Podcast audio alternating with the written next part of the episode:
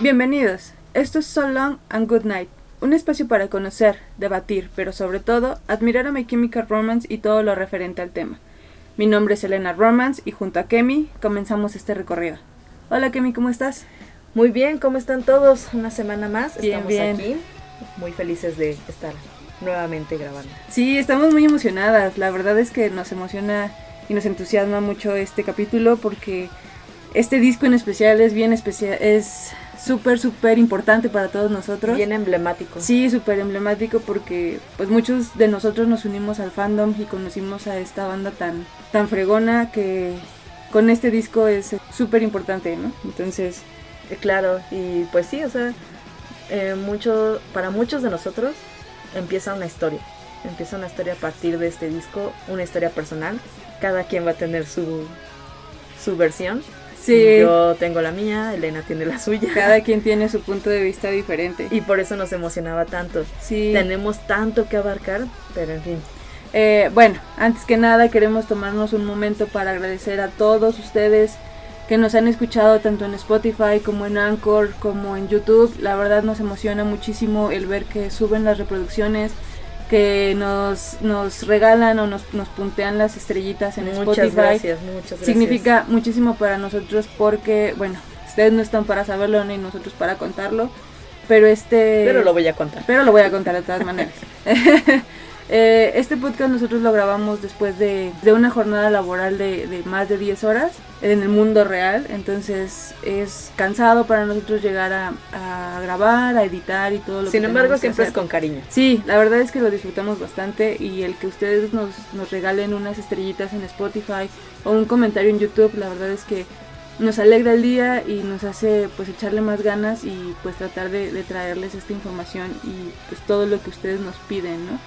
Entonces, muchas gracias a todos. Les habíamos comentado que íbamos a saludar a todas las personitas que nos habían contestado la pregunta que hacemos en Spotify con cada episodio. Y pues obviamente no les podemos fallar con eso. Entonces, aquí va rápido. Un saludo para Joe Marcelín, Janet, Melissa Morton, Here, Cynthia Pomalaya, Elena Lord, Nancy Gaga, Dine Mon, Les, Leslie Marr, eh, Van Scom, Leti, Claudia ML, Patti Huerta, Giovanna, Luis Sanders, Yvette Romero, Celi Navarro, Steffi Lynch, Paola Turner, Alejandra Hernández y Drunk Punk. muchas, muchas gracias a todos ustedes. Qué fregón que sean tantos. Sí, yo la verdad es que veía y, y agregaba y agregaba respuestas a, a- bueno, porque las, las fijamos para que se vayan como reproduciendo. Y pues nada, muchísimas, muchísimas gracias. La verdad es que nos emociona mucho esto y pues bueno, como el Three Shears y toda la era Revenge es pues muy emblemática para todos nosotros, hay muchos temas de qué hablar, pues obviamente no lo podemos meter todo en un solo capítulo. Yo les había comentado en, el cap- en una publicación de Facebook que me daba miedo que el capítulo durara tres horas. Sí. Y desgraciadamente pues no podemos no podemos este grabar tanto tiempo seguido y pues tampoco les vamos a meter un capítulo de tres horas porque qué hueva. Ni que fuera Titanic. Justo lo pensé. Este, entonces, este, perdón por el gato. Este capítulo, más bien, esta era va a estar dividida en dos capítulos y pues esperemos les pues sea de su agrado y todo lo que es Three Shears y Revenge pues es muy nostálgico para todo el fandom. Claro, está en nuestros corazones, la verdad. Siempre va a estar en nuestros corazones. Y pues bueno, vamos a darle inicio, ¿cómo ves? Sí, por favor. Eh, el capítulo pasado nos quedamos en que comienzan la gira por eh, UK. Hoy vamos a retomarlo desde ahí. Siguen con su gira UK. Bueno, de hecho están terminándola. Y pues bueno, comienzan este, estos problemas que yo creo que todas las bandas eh, tienen en algún momento, sobre todo en sus inicios. A, este punto comienzan una gira, bueno, continúan más bien por Europa y pues tienen que meterse a una band, ¿no? Una band donde están cinco integrantes, todo el equipo, eh, instrumentos, merch, etcétera. Todo lo que quepa en Todo la lo que cajuela, quepa. O sea, y aparte, pues ellos. Entonces realmente les quedaba un espacio muy pequeño, personal, literal. Sí, estaban unos encima de otros. Y pues bueno, pues ellos, pues todavía con la ilusión de pues sí, ¿no? Llenar sus, sus conciertos, vender su mercancía. Y pues aún así sufrían mucho como de este encierro. Frank mencionaba en, un, en una entrevista, ¿no? Fue un infierno. Solo dos de nosotros podíamos conducir una furgoneta con palanca de cambios y el maldito volante estaba del otro lado. Así que no sabíamos cómo lidiar con eso. No conocíamos el camino, no teníamos mapa. Recuerdo que el punto más bajo estaba en el lugar de España. Estábamos enfermos en medio de la nada y no podíamos leer letreros porque estaban todos en español. Pobrecito. sí. El único mapa que teníamos era el del Reino Unido. Nuestro último show fue en Barcelona y había chicos de Portugal con camisetas de My Chemical Romance, recuerda Frank. Eso fue increíble, sentimos que realmente estábamos haciendo algo importante y a partir de ese momento no hubo vuelta atrás. Pues es bastante loco, ¿no? Para empezar, no sé quién haya sido como el manager de la gira, no sé si haya sido Brian, pero ni un, ni un mapa les pudo, les pudo dar, un mapa correcto del país, porque ni siquiera tenían un mapa de España, tenían un mapa de Reino Unido. O sea, Sí, güey, iba a ayudar. No en había el- Google Maps, no había nada. Así nomás tenían que ir. Ajá. Así a la buena de Dios, así de ver a un país donde no conoces, donde no hablan tu idioma Híjole. y rífate, o sea, pues qué Sí, jodido, ¿no? Sí, la verdad es como si nos, a nosotros nos mandaran a Japón o a China. Sí, ¿Qué haríamos? Sí, no, pues no.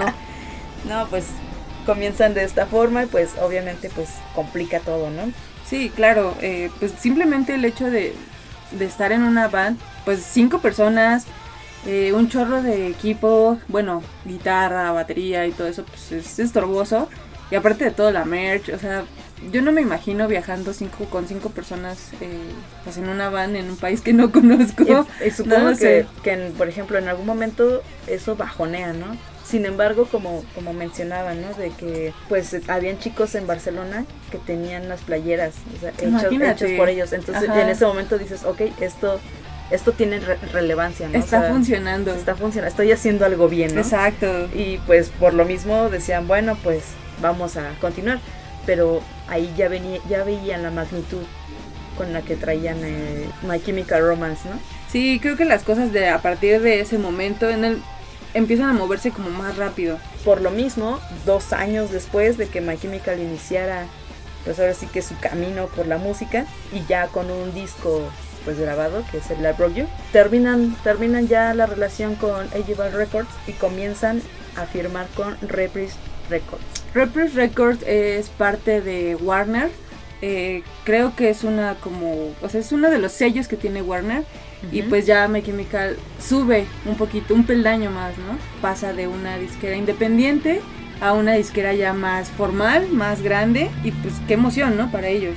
por lo mismo, ¿no? O sea, ya con esta experiencia que tenían ya de tener un disco, saber lo que es grabar, pues entran más confiados, ¿no? Entran más confiados a hacer su segundo disco, el Three Cheers. Ya se sentían más preparados, ¿no? Sí, sí, pues sí, ¿no? O sea, ya lo pasaste una vez, ahora va una segunda vez, ¿no? Yo recuerdo, por ejemplo, que, que Rey, algo que decía mucho del, del I Brought You, es que les faltó tiempo. Él decía, a mí me hubiera gustado tener más tiempo para poder incluir a Frank, por ejemplo, en, en otras canciones o cosas así. Entonces, pues quizás en este disco se iban a... A ir más lento, o sea, tomarse su tiempo y... pues, Aparte de irse más lento, tomar esa, mm, ahora sí, con toda la calma del mundo y, y hacer las cosas como ellos hubieran querido, no a las prisas, ¿no? Entonces, Sí, este... sí, diferente total. Sí, claro, totalmente diferente. Pues estaría súper chido. Yo creo que ni ellos imaginaban lo que se venía. No, la verdad no creo. O sea, te digo, o sea, en el momento en el que ven que Barcelona ya empezaba a reaccionar, pues sí se quedan de, ok, algo está pasando. Para los que apenas están conociendo a My Chemical o que apenas, o sea, que son muy jóvenes, vamos a decirlo, ya estamos viejos nosotros, este, pues no había como este tipo de información rápida como lo es ahorita el internet del claro. Google. Sí había internet, o sea, tampoco estamos arcaicos, pero Sí, no, tampoco. eh, es- era muy difícil. Y ellos viajaban nada más con lo que escuchaban en la radio, con las llamadas, con lo que de repente Sí. les contaba. Entonces, por eso, cuando llegan a Barcelona y ven a chavos con playeras de My Chemical Romance, dice, wow, Sí, ¿cómo? Fíjate que a pesar de que no había como la difusión que hay ahorita, pues My Chemical Romance es una banda de MySpace. O sea, My Chemical se da a conocer mediante MySpace. Todos, tu- todos los que tenemos arriba de 30 años tuvimos un MySpace. La estaba bien chido. Entonces, en. MySpace tú conocías bandas y podías colgar las canciones en tu muro Y estaba Sí. súper chido porque le dabas tu, tu identidad, ¿no? Le dabas tu, tu toque. Afortunadamente, pues My Chemical eh, se impulsa también de MySpace y empieza a llegar a otros países. O sea, siendo una banda muy, muy joven, pues empieza a llegar ya a España, a, Reino Unido. Pues imagínate también el impacto para ellos. Y creo que hasta hoy en día, o al, bueno, al menos en aquellos entonces, España tenía una base de fandom muy, muy fuerte. Yo recuerdo que yo me metí a la página así de My Chemical Romance. Me acabas de desbloquear un Sí, recuerdo. Y te, ¡Ay, apare- no! y te aparecía luego, luego el Army de, De España. de España. O sea, y yo me acuerdo que me inscribí y hasta me dieron mi, mi- Güey, como tu no formato de, de credencial, así. Sí, claro, o sea, me acabas de desbloquear así un recuerdo muy cañón, porque yo me acuerdo que el primer contacto de un, pues sí, con el Army, Ajá. eh, aclárese que el, el Army no es el de BTS, o sea, discúlpenme, pero... ¿Por qué dices eso? Ah, porque a las, a las Army, o sea, fuera de contexto, a las fans de BTS se les llama Army, pero pues el Army que nosotros conocemos Es el de- Army. es el de My Chemical Romance. el Army.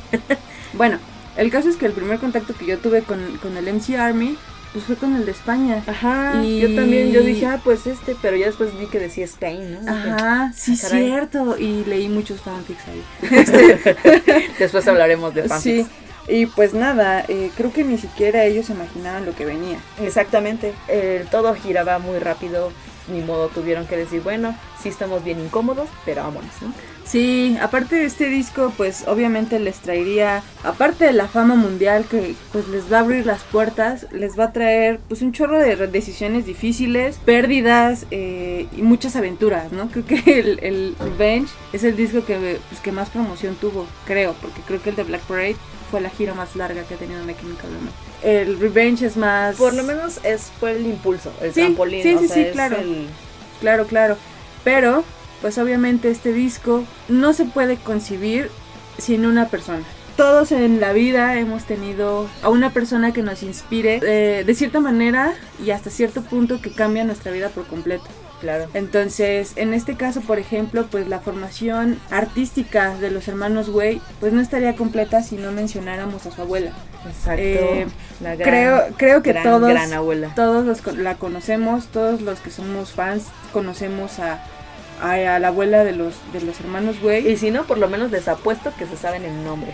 Y los que no, los que se van uniendo a esta, pues a esta familia que es el fandom, les vamos a contar quién es esta señora y por qué es tan importante para, pues para todos, para la historia de My Chemical Romance en general. Literal. ¿no? El nombre de, de esta persona es, bueno, nosotros la conocemos como Elena, Elena Lee Rouge, pero su nombre de nacimiento es Elena Lina Espadón. Ella es italiana y pues ella es la abuela de los hermanos Way. ¿Por qué es tan importante ella? Porque bueno, a Gerard lo enseña a cantar, lo enseña a pintar, lo enseña eh, incluso a que se quite la pena de estar en, un- en una obra de teatro musical, pues le da todo, ¿no? Le da ese conocimiento y creo que fue la primera persona que creyó completamente en él, ¿no? Que vio esa genialidad que tenía Gerard desde pequeño y pues imagínate tener ese apoyo. No, o o sea, sea, es que, es que creo que para cualquier cosa, o sea, aún así seas carpintero o seas profesor, lo que sea, si tienes a alguien cerca, siempre diciéndote,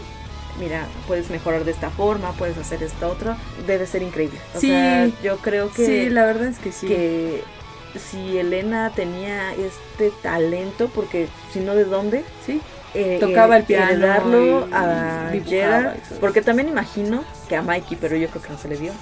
Porque también como... Pues sea, creo que Mikey a su estilo, ¿no? A su estilo es también era muy creativo y Gerard fue un, o sea, fue brutal en el, en el momento en el que Elena le empieza a enseñar a cantar, le empieza a enseñar a, a- a pintar, a dibujar, que pues es una de las mayores pasiones que tiene Gerard en la vida. Yo creo que ella vio qué podía hacer en el, el, futuro, el ¿no? potencial, Exactamente. claro. Entonces al verlo, pues comenzó a enseñarle y Todo, o sea, Gerard, es historia. Gerard recuerda que, por ejemplo, ella le confeccionaba los trajes para sus para chido. sus obras musicales y cosas así. Entonces, ay, debe de ser bien chido que. Yo creo que le quedaban chido, ¿no? A mí una vez me hicieron uno de flor que fue muy feo. Ay, es que los festivales escolares aquí en México son unas. Pero bueno, este. no vamos a entrar en controversias del sistema educativo En, mexicano. en traumas de la infancia. Este, bueno, pues Elena, eh, es una pieza fundamental para la vida de Gerard, para la vida de Mikey y pues para todos nosotros, ¿no? Desgraciadamente, eh, dos semanas antes de que My Chemical empezara las grabaciones del Three Cheers for Sweet Revenge, pues Elena fallece. Entonces los hermanos Way quedan pues completamente destrozados. Claro, y cómo no. Ellos iban regresando precisamente de, de la gira que menciona Frank, que fue, pues fue un asco y que fue difícil para ellos, tanto, tanto física como psicológicamente. Y pues bueno, eh, pues Gerard recuerda, ¿no? Nos cuenta una anécdota y nos cuenta un pedacito de esta historia que a lo mejor nosotros pues conocemos quién es Elena, conocemos cómo influyó en Gerard y todo eso, pero no conocemos la parte de cómo vivió Gerard esta pérdida, ¿no? Entonces Gerard nos comenta, dice, no estaba con ella cuando murió, me tomó un tiempo superarlo. Estaba muy enojado conmigo mismo. Ella estaba en el hospital y yo acababa de llegar a casa de la gira. Me acosté, me desperté al día siguiente y ella ya había fallecido. No. Murió la noche que llegué a casa. No, no estuve presente para esta mujer que era tan especial para mí.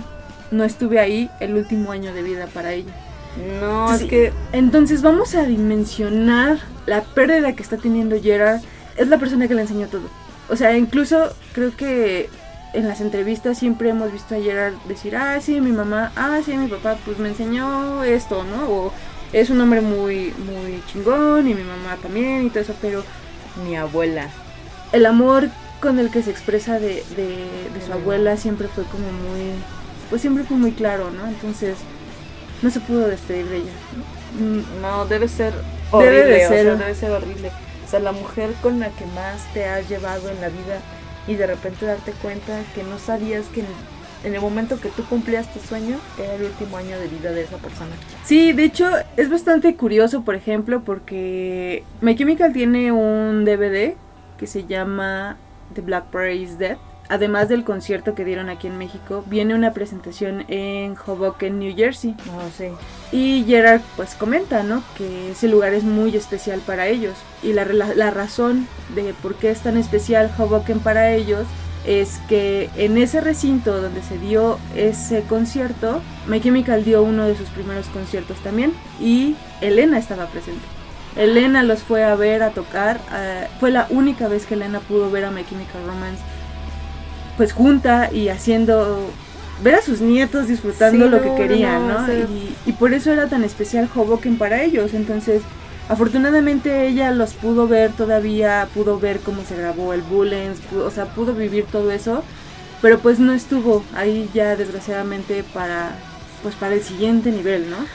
Ay, no, sí, es, es que creo que de por sí, ¿no? Cualquier persona, cualquiera de nosotros, si hemos perdido a una persona que amamos con esta magnitud, el hecho de tener un lugar, o sea, que tú estás haciendo lo que más amas y tener a esa persona mirándote, admirando y Claro, diciendo, tú puedes.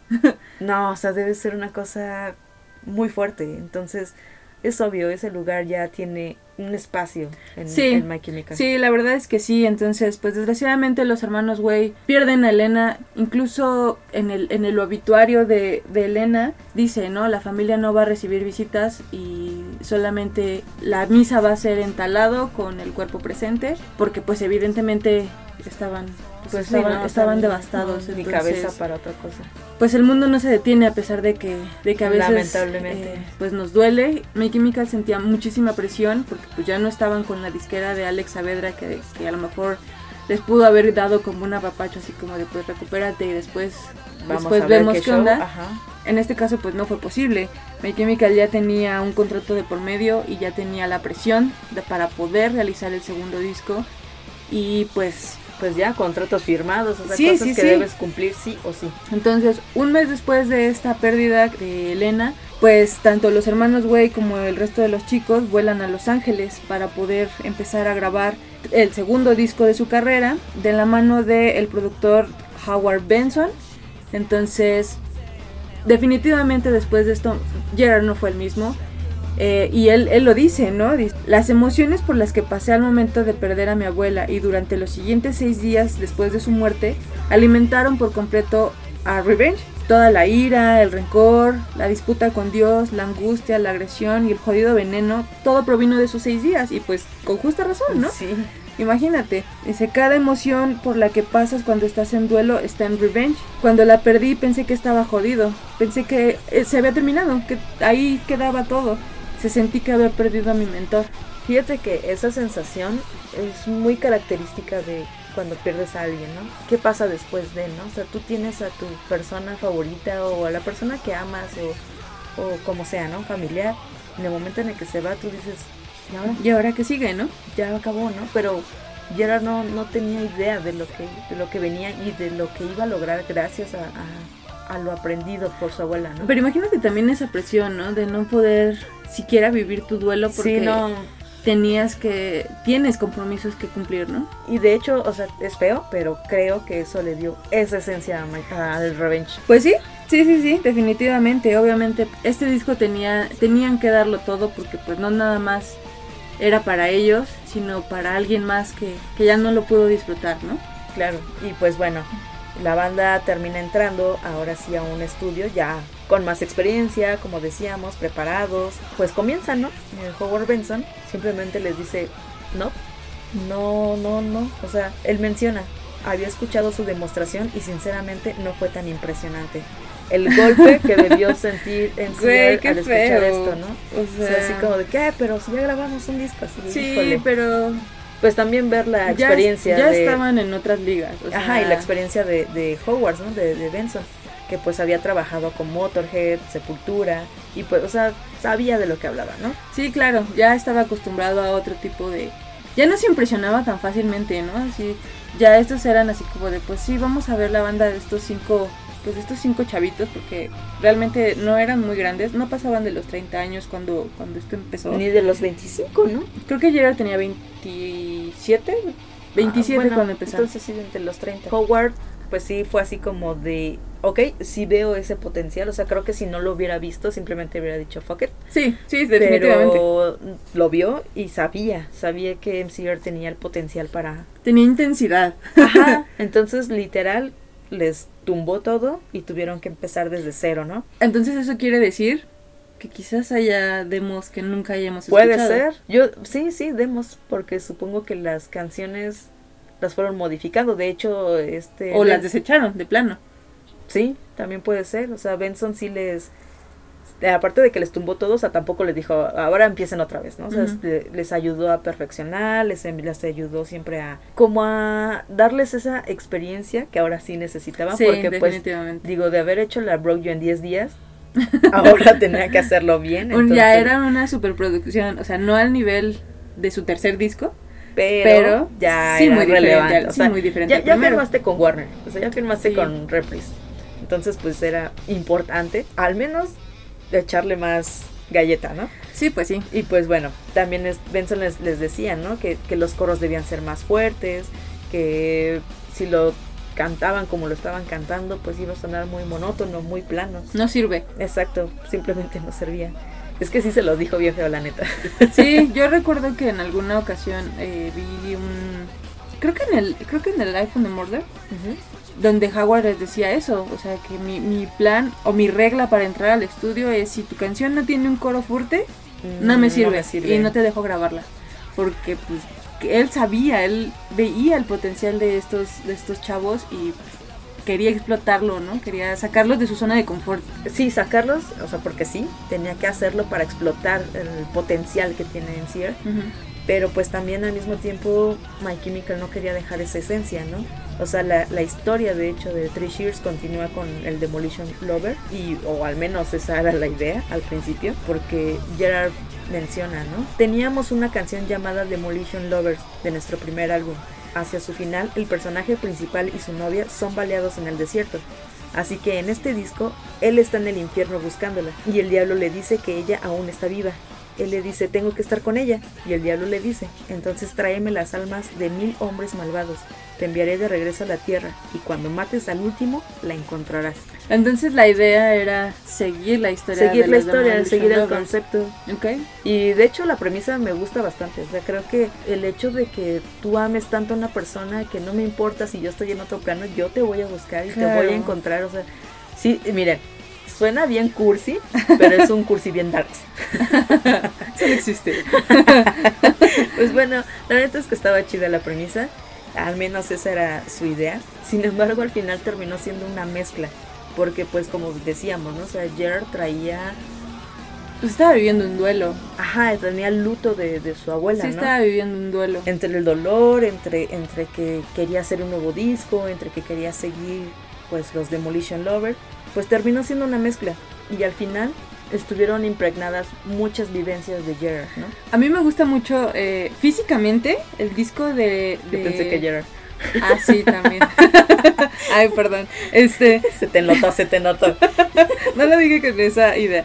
Pero el disco, el disco físicamente es muy bonito.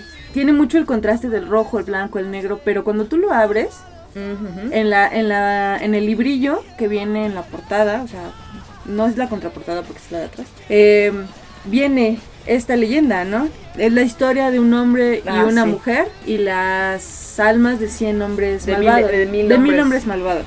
Está, eso está súper chido. Y Porque es la premisa. exactamente, esa es la historia, ¿no? Eh, El, el regresar y retomar la historia de los Demolition Lovers. Y el disco, cual tal, el disco físico, El rosario. está muy bonito porque ese rosario es de Elena. Ese rosario era de la abuela de Gerard. Entonces, Creo que independientemente de la religión que cada quien tenga, este tipo de cosas son significativas. sí, claro, porque al final de cuentas es pues el anillo que usó la mamá o el, o el- el reloj del papá, el dije. el dije de la abuela. Son cosas que, que te quedas cuando esas personas ya no están, ¿no? Y Entonces, te aferras a ellos y es tu recuerdo. creo que yo lo veo como Elena estuvo ahí y es como, como Una su ofrenda, ¿no? bendición, o sea, e- esto es para ti, ¿no? Entonces, a mí me gusta mucho eso que, que el disco eh, traiga el rosario porque pues está muy chido. Es muy significativo. Sí, O sea, claro. más allá de la imagen, más allá de, de lo que representa a lo mejor en la iglesia y todo este rollo, eh, es el hecho de, del significado que tiene para ellos. Sí, O sea, a lo mejor nosotros lo vemos y decimos, pero eso qué tiene que ver, ¿no? Sí, O sea, de ¿por hecho qué está, incluso no? Sea- eh, escuché por ahí varias veces que decían, ay, es que trae un rosario porque como ellos estudiaron en escuelas católicas, no va por ahí no, la no, onda". no son religiosos. O sea, sí los sí tienen su rollo, O pero sea, cada quien este, cree en lo que quiera creer, Ajá. pero no va por ahí. O Ajá, sea, no, no, no, no. no va por ahí. Este, ese rosario pues era, era de Elena y es una manera de, de mantenerla presente durante, durante el disco. a todo esto, eh, Gerard estaba cargado, y junto con Mikey, estaban cargados de enojo, de tristeza. Entonces todo eso se empezó a, a, pues a formar, ¿no? Y la grabación del disco eh, comienza a formarse pues prácticamente como una montaña rusa. O sea, va de arriba, de abajo, para todos lados, ¿no? Y Gerard comienza a cantar I'm not okay. Como que la tarareaba, ¿no? Ajá, O sea, la- así como que ah, tenía I'm not ah. okay, I'm not okay. Pero pues o sea, estaba en su cabeza nada más, ¿no? Dando vueltas. Yo como creo que era la manera como de... de decir no estoy bien, literal. No, o sea, estoy sí, bien. aparte, pero era su manera como de evadir las cosas, ¿no? O sea, Sí. como, como concentrarse en otra cosa. Aparte de que la, eh, la grabación en sí fue como muy incómoda, no incómoda en mal plan, sino que Howard lo sacaba de su zona de confort al grado de, de ponerlos incómodos, o sea, de ponerlos en situaciones incómodas para que ellos dijeran, Para concentrarse realmente exactamente, en la música. exactamente. Entonces, este, pues, Pues sí, ¿no? O sea, creo que en el momento en el que tú te encuentras en una zona de confort ya todo lo hacen automático. ¿no? Sí, sí. Y o sea, y, Te y- confías. y lo que no quería era que pues Gerard simplemente se metiera a grabar pensando en otra cosa, este eh, pues en- incluso en su dolor, ¿no? Sino más bien proyectarlo. Entonces, mantenerlo incómodo ayudaba a, a esto. O sea, y lo chido es que también él se prestó, o sea, que... no lo mandó al carajo Sí, exactamente. como en el Como a Vampire. Alex. Vampires. Entonces también Gerard lo entendió y dijo, pues es que no lo está haciendo por jodernos, sino porque quiere, quiere ver hasta dónde podemos llegar y hasta dónde somos capaces de, de aguantar para crear algo tan chido. Y pues Sí, y pues, y pues sí, no sé, creo que cuando Gerard tenía esta canción tarareando en así nada más, Frank eh, recuerda, ¿no? Él, él menciona, fue hermoso, pero solo era Gerard cantando No estoy bien. Luego Ray puso algunos acordes de bajo y fue la canción más hermosa que jamás habíamos escuchado. Dijimos, ¿por qué diablos no hemos puesto esto en el álbum? habla de que hizo un himno. Sí, Habla de que hizo un himno. O sea, Es que a eso nos referimos cuando, cuando decimos que el Three Shears es sumamente importante para todos nosotros, porque este disco llega en el momento en el que la mayoría del fandom es adolescente. Entonces, Y es bien difícil. es bien difícil ser adolescente. Y solamente quieres decir, güey, no estoy bien. O sea, no estoy bien. O sea, no sé, o sea, yo imagino cómo nos ve la gente normal. cómo nos ve a los que Ah, bueno, es que yo les digo que miqueros, así que se aguantan. Eh, a los que miqueros, yo creo que sí nos ven así. O sea, dude, tienes una canción que se la pasa diciendo que no está bien. Pero no estamos bien. No Pero- estábamos bien. y pero- no estamos bien ahorita. Si lo escuchas y lo escuchas siendo adolescente y los bueno a cualquier edad no pero siendo adolescente pues todo el tiempo estás enojado O sea, todo el Sí, tiempo y sí. todo el tiempo quieres simplemente sacarlo. A lo mejor porque, pues, no sé, cortaste con la novia, o te engañó la novia. O tienes porque- problemas en tu casa, a lo mejor tus papás no funcionan. O porque te bulearon. O, Anyway, o, o sea, no importa la situación. Eh, Es una frase que simplemente Gerard dice sin pelos en la lengua, ¿no? ajá, no estoy bien. I'm not okay. I'm not okay. Entonces, pues, eh, empieza, hacen la, la melodía con Ray. Y a partir de ese momento, o sea, después de que, de que Howard les había tumbado todo, a partir de ese momento comienza a fluir. O sea, Gerard empezó a desbordar todo y se combinó con, con MCR. Sí, a mí me sorprende mucho cómo en cada disco hay como una canción que es como el punto cumbre, si no bien del, del disco y del concepto en general, sino para la grabación, ¿no? En el Bullens lo fue Vampires, en el Three Shears, pues evidentemente fue I'm Not Okay, ¿no? Ese como ese punto en- de quiebre de la banda en el que o dan todo o se van al carajo. Sí, claro. Entonces, en este caso, pues funcionó de una manera pues súper, súper chida. Y pues el 8 de junio del 2004, el Three Shears for Sweet Revenge vería la luz. ¡Yay! Llega al mundo a, darle voz a esa generación que, que, pues estaba triste, que no son comprendidos, ¿no? Y que son pues, buleados. Es muy feo. La verdad es que nosotros lo hablamos desde nuestra perspectiva porque sinceramente así fue, ¿no? Como a nosotros nos pasó. Sinceramente no había algo que nos representara en ese momento, ¿no? Claro. Entonces, pues este disco les va a regalar la fama mundial, pero pues a cambio les va a pedir su alma, ¿no? Entonces, pues a lo mejor no de todos, pero al menos la de Gerard sí. Sí, totalmente. Eh, creo que todos los que somos del fandom ya desde hace un tiempo sabemos lo que pasó después de lo que pasó en todas la- las giras, en todo este trayecto de, de My Chemical Romance. Y pues bueno, el nombre del disco, pues en español es Tres hurras para una dulce venganza, ¿no? Parte de, de todo, pues de todo lo que la vida les había quitado a los, a los My Chemical pues, evidentemente por la muerte de, de Elena. Este título es pues como una burla, ¿no? Como, como un te lo dije, o sea, te lo dije que lo iba a lograr. Ellos comentaban en algún momento, ¿no? Que era la manera de, de cobrar su venganza y de demostrarle a las personas que no creyeron en ellos y que Que no les dieron están. la oportunidad, que ahí estaban, Sí, que habían hecho giras ya por Europa, que ya habían ah, Híjole. conseguido un pues un contrato con una discográfica más grande. Este era su venganza, ¿no? Entonces por eso es Three Shear for Sweet Revenge. Creo que en el momento en el que sales de tu país natal y ves que hay gente escuchando tu música, creo que en ese momento puedes saber que les puedes levantar el dedo medio a todos y Sí. decir, no que no, "Váyanse al infierno. Ajá. no que no podía. Este, pues sí, sí, definitivamente. Y pues bueno, a final de, de todo y de todas las canciones que, que Howard Benson les tiró y les, les hizo volver a escribir y perfeccionar, pues el disco se compone de 13 canciones al final. La primera canción es Elena. ¡Yay! Eh, el nombre de Elena Lee Rush se escribe sin H. Y la canción de Elena está con H.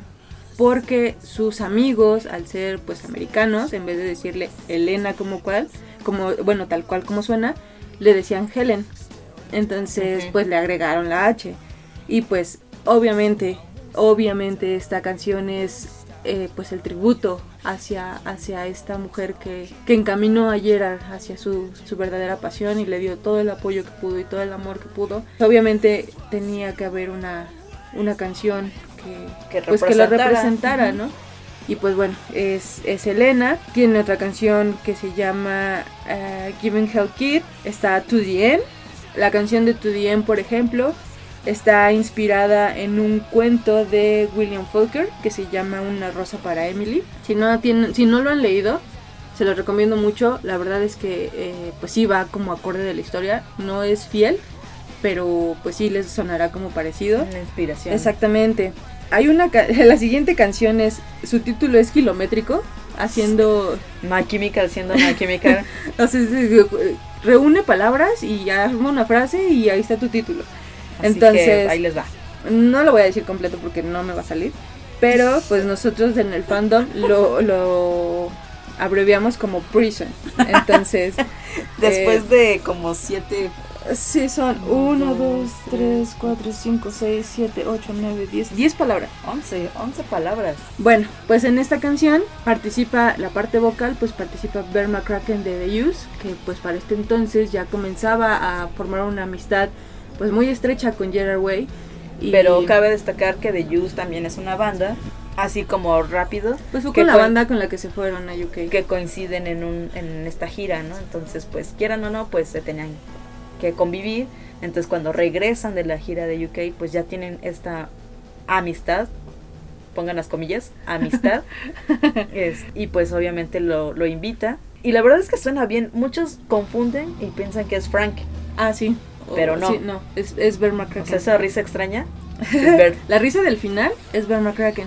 Bueno, pues la quinta canción del disco es Up Not Okay and Promise. Yay. El, no, el himno de todos nosotros en la adolescencia. Ay, déjenme decirlo. Cada que lo escucho en vivo, bueno, he tenido la oportunidad de ver a My Chemical tres veces, escuchar las, las primeras así, el guitarrazo de Ray, para mí es hermoso. O sea, lo escuchas y ahí sí se me enchina la piel, o sea, todo me pasa. Sí, la verdad es que está está súper, súper, súper chida. Y pues, ¿quién no ha dicho, no? Up Not Okay. Entonces, si, al- si alguien te dice Up Not Okay al lado, tú le tienes que contestar I promise. Entonces, bueno, pues la sexta canción del disco es The Ghost of You. La séptima canción del disco es The Jet Set Life is Gonna Kill You. Y también, pues, obviamente, Interlude. tiene un interlude. Esta canción es, es como el, pues sí, el intermedio, obviamente, como su nombre lo dice, del disco. Es un poco más sencillo, solamente es la voz de Gerard cantando. Muy cortito. Para darle paso a Thank You for the Venom. Híjole. Pinche canción sota. La verdad es que es, Sí una, está de, muy rifada. es una de mis favoritas. Thank You for the Venom es muy curioso porque se enlaza con el primer disco. ¿De qué manera? En el disco de I Brought You My Bull and You Brought Me Your Love hay una frase dentro del disco que dice Mercy Pure Leavening. No hablo italiano tampoco, ni francés. Eh, entonces, en este caso, pues es, es eh, francés y vendría siendo Thank You for the Venom, que en español es Gracias por el veneno. Entonces, de esta manera se enlaza el, el primer disco con el, con el segundo disco. Y bueno, sigue otra canción que es Hang and High. Y posteriormente viene otra canción que se llama It's Not a Fashion Statement, It's a Fucking Day Wish. ¡Yay! Esa es muy buena y esa es la original. Sí, Solo voy a decir eso. Esa es la original. Bueno, pues la curiosidad de esta canción es que, por ejemplo, en la parte del disco de atrás viene solamente como It's not a fashion state, statement, it's a day wish. Cuando, bueno, le quitan el fucking day wish, ¿no? Entonces, esta canción fue plagiada en, su pa- en partes por Panda. Entonces, eh, no, si va a haber muchos, sí, va a haber, yo sé que a muchos de ustedes también les gusta Panda. está bien. Pero seamos sinceros, esa canción no fue una traducción, no fue una reinterpretación, fue un plagio. Entonces, Así que, eh, miren, nosotros les damos aquí la razón, la buena música. Así que por favor, no nos piquen los ojos, pero eh, el mismo Panda reconoció. sí que había plagiado ciertas canciones. Y pues solo dijeron que se les había hecho cool y que Que la música de My Chemical Romance era cool y por eso lo habían querido los habían hacer inspirado. parte de ellos. Pero bueno, una cosa es inspirarse y otra cosa es plagio. La canción número 12 del disco es Cemetery Drive y la canción 13 del disco es Never Told You Why I Do For a Living. Entonces, eh, estas son las 13 canciones que conforman el Treasure for Sweet Revenge y en la versión japonesa tuvo una canción más que era Burning Black. Estas fueron las canciones, obviamente conforme cada disco sale, pues obviamente tienen que elegir las canciones que van a ser los sencillos. Y en este caso de este disco se escogen cuatro sencillos. Another K and Promise, que fue lanzado el 13 de septiembre del 2004. Thank You for the Venom, solamente se lanzó en Europa como sencillo y fue lanzado el 1 de noviembre del 2004. Elena la lanzan el 3 de marzo del 2005. Yo personalmente me uno al fandom con Elena. Y pues el último single de este disco es The Ghost of You, que es lanzado el 30 de agosto del 2005. Ay, no, es que me acuerdo, o sea, así como lo va diciendo Elena, eh, no sé, o sea, si vivieron la, época en la que les tocó estar en el sencillo de Not Okay, ir viendo las fechas hasta bueno, no sé si les pasa, pero uno recuerda en dónde estaba en parte de su vida, ¿no? O sea, yo decía, ah, no, pues not okay, ah, yo iba en la, en la prepa, ¿no? Ay, no, thank you for the vino. O bueno, Elena, ¿no? Y ya cuando escucho The Ghost of You, ay, es que yo me acuerdo que despuesito hice esto. Hice esto, o sea, no, despuesito cumplí mi sueño de conocer, o sea, de escucharlos en vivo, ¿no? Entonces, por eso es así como si, cierto. O sea, me acuerdo que todavía yo veía el video y lo veía y lo veía. En MTV. Ajá. Y yo decía, ay, apréndetelo, apréndetelo porque lo vas a ver, ¿no? Güey, perdón. Ahí ustedes disculpen. ¿A ti no te pasaba que te, aprendías las canciones del disco y las versiones en vivo? Ah, sí, de que como por ejemplo el, el Elena, el wow. Ah, exacto. El juego, el juego que hacía como de armonías. eso, lo he hecho siempre, siempre. yo sí, yo sí, no sé si estoy muy O hasta su gritito, ¿no? De no sé, entre canciones. Thank you for the vino. Ajá. No, sé si soy yo muy clavada, pero yo sí, yo sí hacía eso. Yo sí me aprendía las, las en vivo y las normales porque decía, es que en vivo cambian. Entonces, si algún día los llego a ver en vivo, no me las voy a saber. Entonces yo me aprendí a las dos versiones. Ay, pero bueno, eh, tú ya tenías chance. Cuando yo los vi, no había nada. O sea, no teníamos video, no teníamos nada. Entonces, pues, ay, yo sí me vi toda. Quedé, quedé, quedé amigos, quedé. Y pues no, no está chido tampoco. Pues bueno, como, como les habíamos dicho, es, pues este disco les trae les abre las puertas de la, de la fama mundial, pero pues también les trajo pérdidas, les trajo decisiones difíciles que tenían que tomar. Y entonces después de terminar el disco, se lo terminan de grabar, todavía sin salir a la luz, se embarcan otra vez a Inglaterra, ¿no? Vuelven a hacer una gira por Inglaterra, pues ya más confiados, ¿no? La verdad es que decir, bueno, yo, ya, yo ya sé que, que no, no, permíteme, pero eso es ah, Ya, ya, ya, ya. Este, yo ya me siento mejor, ya sé que tengo un disco grabado, la gente todavía no lo conoce, pero me siento más confiado, ¿no? Entonces se, van todos, pero desgraciadamente esa confianza quizás a algunos, Matt, se le sube mucho a la cabeza, ¿no? Esa confianza comienza a, pues a quebrarlos, o sea, lo, que, lo que parece irónico, ¿no? Porque en teoría esa confianza debería ser como un punto a favor en el que ya hagas las cosas con más perfección. Pero aparte, eh, siento que venían de un punto en el que en vez de que la banda estuviera súper unida, porque acababan de grabar un disco y tenían como planes muy a futuro, pues al contrario, ¿no? Se empezaba como a desmoronar poco a poco. Exacto, se empezaba a desmoronar y pues ya era incluso evidente, o sea, ya, ya para este entonces Bob Breyer ya formaba parte del equipo técnico entonces él se daba cuenta, la neta, de, que pues había algo, ¿no? O sea, había algo como que no embonaba, ¿no? O sea, él, comenta, ¿no? Me di cuenta de que las cosas no estaban bien entre todos ellos. El estado de ánimo a su alrededor los estaba arruinando. Y creo que vino del viejo baterista. Definitivamente iban a separarse en ese punto. Simplemente no se llevaban bien. Ni siquiera se miraban cuando tocaban. Eso debe ser muy es, que en el momento en el que pierdes como esa unión, o sea, las bandas de música son como un reloj, o sea, todo es engranes. Y si el baterista no funciona, el bajista no funciona. Y si el bajista no funciona, el guitarrista tampoco. Yo creo que el baterista puede ser la base de todo. Sí, definitivamente.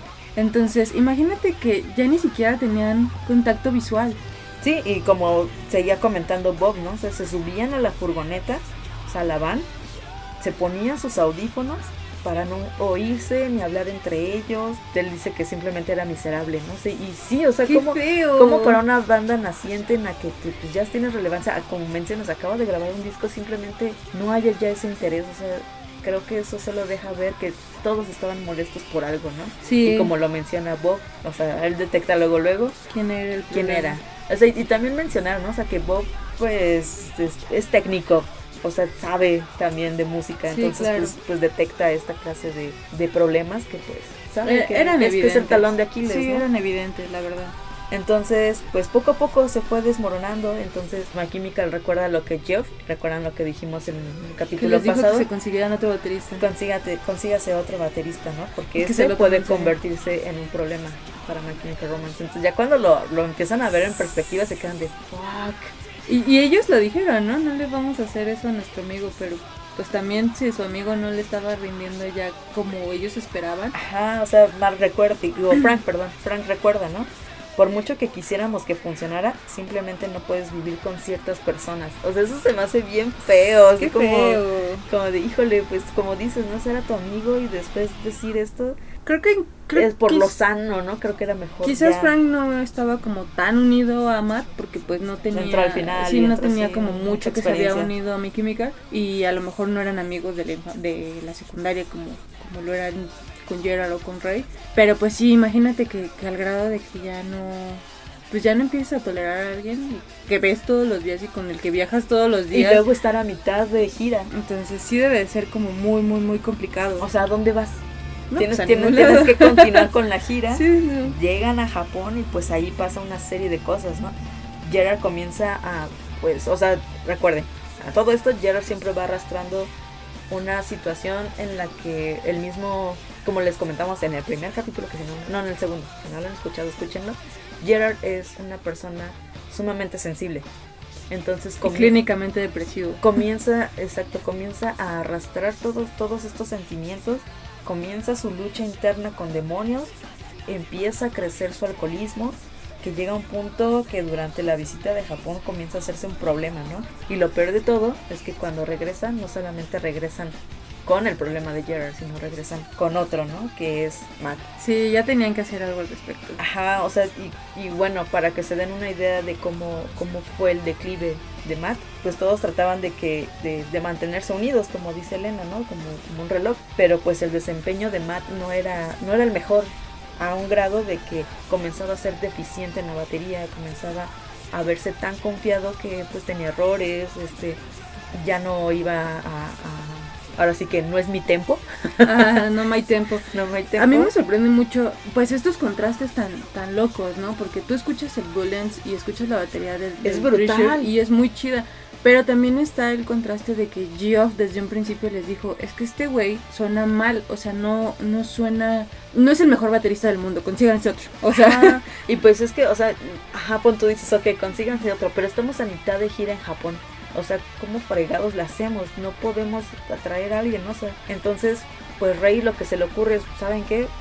Póngale pista. O sea, póngale una pista que más siga el tiempo. y que ¿no? siga el tiempo. Aquí yo quiero hacer una pausa porque, digo, si son fan de la música y han visto muchos, o sea, no, no es que hayan ido a todos los conciertos, sino que han visto presentaciones en vivo, pues en YouTube, en donde sea. La- a veces, si no es que en su gran mayoría, los bateristas siempre traen audífonos, siempre traen o un chícharo, pues algo que les esté dando el tempo, ¿no? Sí, les marca el ritmo. O sea, no, o sea, yo siento que aquí Matt lo vio de manera ofensiva. Pecó de, pecó de golatra aquí. Ajá, o sea, sí, de, arro- de arrogancia. Sí, arrogante. O sea, porque yo siento que para Matt era como decir, ah, o sea, me quieres poner rueditas, ¿no? O sea, como, Ajá. como una bici, ¿no? Ajá, O exacto. sea, y pues no, dude, o sea, es normal, o sea, hay mucho ruido, o sea, ellos mismos dicen, no me escucho, no me escucho, y si no se escuchan, no continúan. Ajá, sí, O sí. sí. sea, porque pues necesitan realmente escucharse. Y como les digo, o sea, la batería es el pilar de, de una banda. Sí, Si, si se atrasa, todos empiezan a escuchar desfasados. Y luego más para, para Rey, ¿no? O sea, que Rey lo propusiera. Rey es una persona súper perfeccionista con lo que hace. Trata de que suene todo lo mejor posible y todo eso. Entonces, que venga alguien de la banda y que se ofenda, se ofenda por estas mejoras que, que lo único que va a sea, hacer es no que, suene mejor. Pues obviamente Matt se negó. Sí, o sea, le, le- le llegaron al ego, pues de manera, pues que más bien Matt es el que se lo toma a mal. No, no, yo no, yo no sinceramente no veo mal que usara audífonos o usara este, una pista. Sin embargo, pues él se niega, continúan así la gira y pues es cuando ya, o sea, My Chemical termina decidiendo, regresan de su gira de Japón ya con la decisión de que Matt saliera de la banda, ¿no? Changos. Sí, sí, entonces, pues en ¿Cómo es- se lo dices? ¿Cómo, ¿Cómo le dices, este, dude, nomás no das una y vas este, afuera? y aquí está el otro. No. Te presento tu reemplazo. Ajá, o sea, es que eh, pasa esto de Lo que- es que sí se conocían. Sí, o sea, y Bob sí se conocían. Y de hecho, que siento que. Bueno, esperen, me, me estoy adelantando. Esperen, déjenle cuento. bien. Spoiler. Spoiler. Me estoy adelantando. Este, pues My Chemical en cuanto regresa, toman la decisión. Sin embargo, creo que muchos, si no es que la gran mayoría, no sabíamos bien qué. Y seguimos sin saber bien qué fue exactamente lo que pasó. Como dices, ¿no? ¿Qué le dices, no? ¿Qué, Ajá, qué- qué esto? ¿Cómo le hicieron? Según su- yo, perdóname, Sí, según yo lo tengo entendido, eh, se lo hicieron saber por una llamada de teléfono. O sea, sí es muy también muy pinche manchado, pero, Pero- pero con, ¿cómo, ¿cómo tienes la moral de decirle, güey? Desgraciadamente, amigo, pero ya sale bye. no es la primera vez que pasa esto y no, o sea, no va a ser la primera vez que, Que escuchamos esto. que se despiden de alguien de la banda por teléfono. Entonces, sí está muy Ah. feo, la verdad es que sí está muy feo. Desgraciadamente, el no saber qué pasó, pues genera muchos rumores, ¿no? Genera muy... En ese entonces, que no había como tanto internet, Ajá. pues queda como, como muy abierto a la interpretación, así como... No, no sé si ellos realmente hayan dicho algo. Pues ellos se mantuvieron muy herméticos. O sea, la decisión la tomaron, este, pero pues como dices, ¿no? Los rumores empezaron a, a ver. Ray lo único que comentó es, no quiero hacer las cosas públicas, sabemos por qué tomamos la decisión y esperamos que él también lo sepa, pero por nuestra parte quedará entre Matt y nosotros. O sea, yo en ese aspecto considero que pues estuvo chido, así como para no ventilar toda esta situación, Claro, pero pues también por una llamada sí se me hace muy ojete. sí, O sea, sí está, definitivamente. está muy feo. Y pues obviamente, pues Matt se en- mega enoja, ¿no? Y La paz no era una opción para él. Ajá, La Paz no, no fue una opción. Así que enojadísimo, él publica en, creo que en su página, en la página, sí, en el foro de mensajes de, de la página de La Química, menciona, me dijeron que estoy fuera de la banda porque se sienten incómodos conmigo en el escenario y tienen miedo de que me equivoque. He tenido algunos goopers en algunas ocasiones, soy humano, todos cometemos errores. Creo que nos han engañado. Sí, alguien por favor díganme qué pasó con mis errores amigos. ¿Qué pasó con los cinco hermanos que se amaban más que nada en la tierra? Lo dejé todo por cada uno de ellos. Verge. O sea, ahí se nota mucho el coraje, el enojo. Efectivamente, Matt sí dejó muchas cosas también por, o sea, le apostó a mi química, Sí. pero le ganó esto, le ganó la arrogancia y, y pues ya estás en Japón, o sea, ya estás en una gira, ya tienes el disco, ya o sea, visitaste varios, varios continentes. ¿no? Mm, Yo creo que era para que todavía mm, perfeccionara más, más allá de, ah, ahorita lo saco la chamba y ya, ¿no? O sea, no. Fíjate no creo que, va por ahí. fíjate que pues la relación con, con Matt y My Chemical siempre ha sido como muy de rumores, llena de, de chismes y de pues de todo lo que había, ¿no? Como les, como les comentaba hace ratito. En ese entonces el internet era muy arcaico. Entonces, los rumores de, ah, fulanito me dijo que vio que, que alguien publicó que esto, ¿no? Y yo en una revista, ah, yo lo anoto. Ajá, ya lo entonces saco acá en este lo hicieron, lo, lo hacían como, como la verdad, la única verdad que había, ¿no? Cuando realmente los, ellos sabían lo que había pasado. Entonces, en ese entonces, de hecho, incluso cuando yo llegué al fandom, se decía que, que a Matt lo habían echado de la banda porque había quemado la camioneta de La, la furgoneta que les digo donde iban todos. Ajá, a una, una van que les había regalado precisamente la abuela de los hermanos Way. Eh, se decía que Matt había quemado la, la camioneta. Y pues ese mito se perpetuó durante Mucho muchísimos tiempo, años. sí, Incluso muchísimo. tú abres revistas o, o cosas así. de aquel entonces. Y todavía dice, ah, sí, es que el baterista, ah, pues lo corrieron porque quemó la van. Pero pues no es cierto. O sea, no es verdad. No, era por su, por su arrogancia. Entonces, hace un tiempo, no recuerdo exactamente cuánto, pero un chico que era del equipo técnico, este Matt Cortés, eh, Matt. Cortés, por ejemplo, era parte del equipo técnico, pero aparte sustituía a los chicos cuando pues se enfermaban o, o no podían asistir a algún concierto Sí, por emergencia. paro, era el comodín. Exacto. Él posteó unas fotos en su Instagram donde explicaba qué fue de esa van. Entonces, ellos dicen que la van se descompuso en medio de la carretera y ahí los botó y luego simplemente se incendió. Entonces, Y no es, no es algo de brayado, o sea, yo sí he sabido de, de autos, de camionetas. A mi hermano se le quemó su coche, Ve, entonces o sea que simplemente comienzan Por a, un a quemarse cortocircuito. y pues nada más te, nada más te queda salirte y ver cómo se quema. Sí, entonces eso fue lo que pasó con la van y ya estaba Bob. Bob ya era parte de la banda, entonces eso quiere decir que pues, pues, Ni sus- siquiera ni, ni siquiera Exactamente, era entonces eh, vela de Matt. Es un rumor que siempre ha estado, desgraciadamente se, se continuó esparciendo durante muchos años, pues no está chido, ¿no? Incluso Sí. eh, tuve como la oportunidad de, de- de intercambiar algunos tweets con, con Matt hace, hace algún tiempo. Así como lo escuchan, señores. La verdad es que Matt, Matt Pellicer en cuanto a mm, Twitter es muy amable.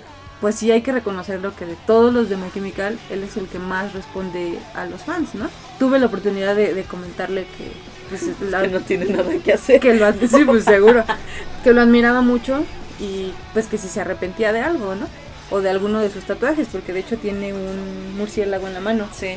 sí, que sí, se lo hizo cuando estaba estaban de gira. Y dice que no, que, que no se arrepiente de nada, ¿no? Eh, Eso, eso me parece muy fregón. Sí, Que los tatuajes no se los tapen.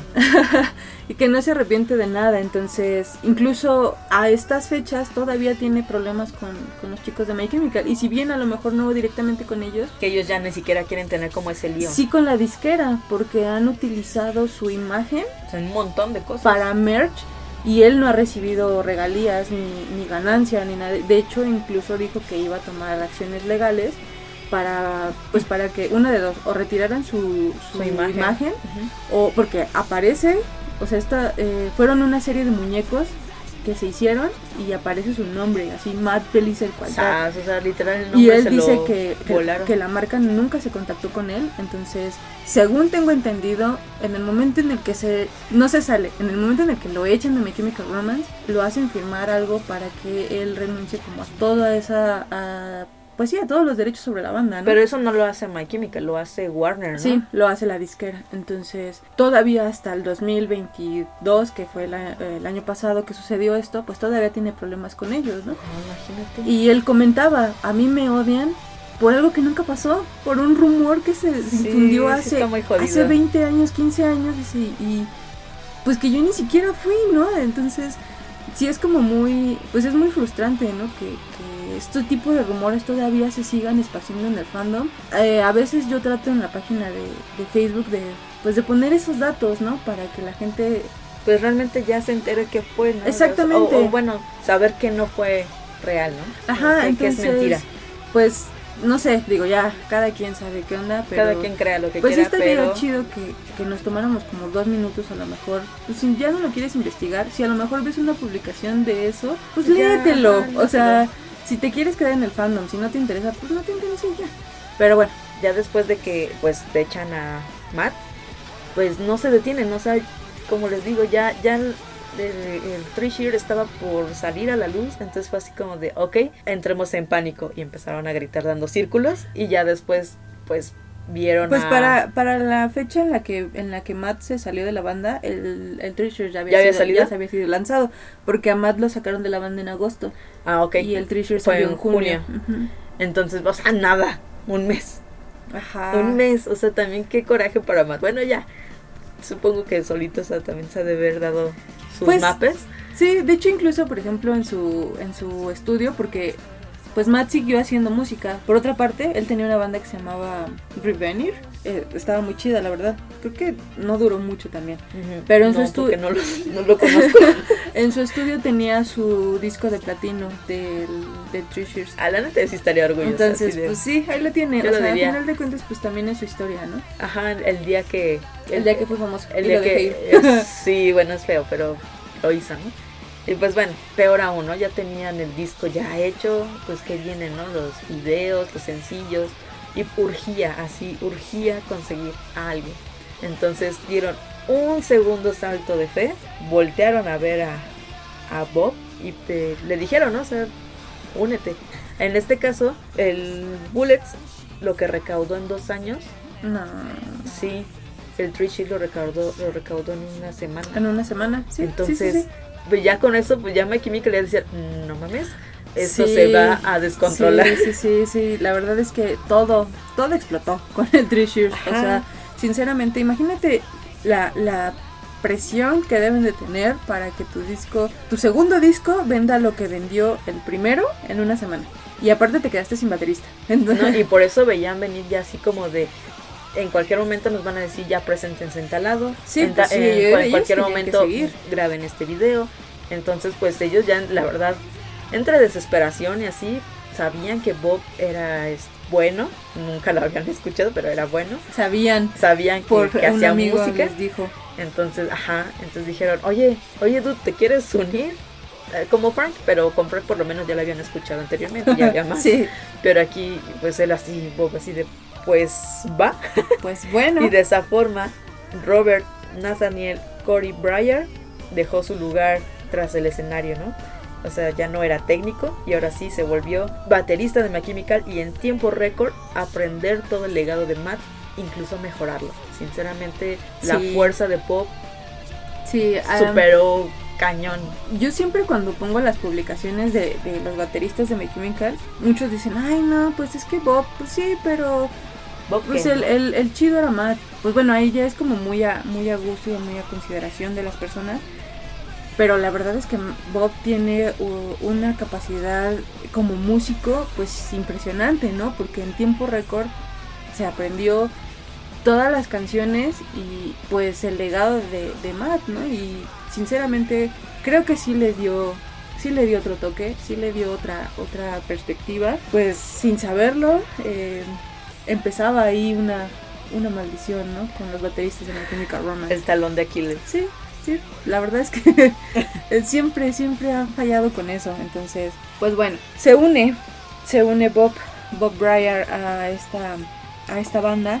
Y pues bueno, ¿quién es, quién es Bob Breyer, no? Así como presentamos a Gerard, presentamos a Mikey, presentamos a Ray, Incluso Matt. pues incluso a Matt. eh, Bob Breyer es el único, bueno, hasta ese momento, el único miembro de la banda que no es de New Jersey.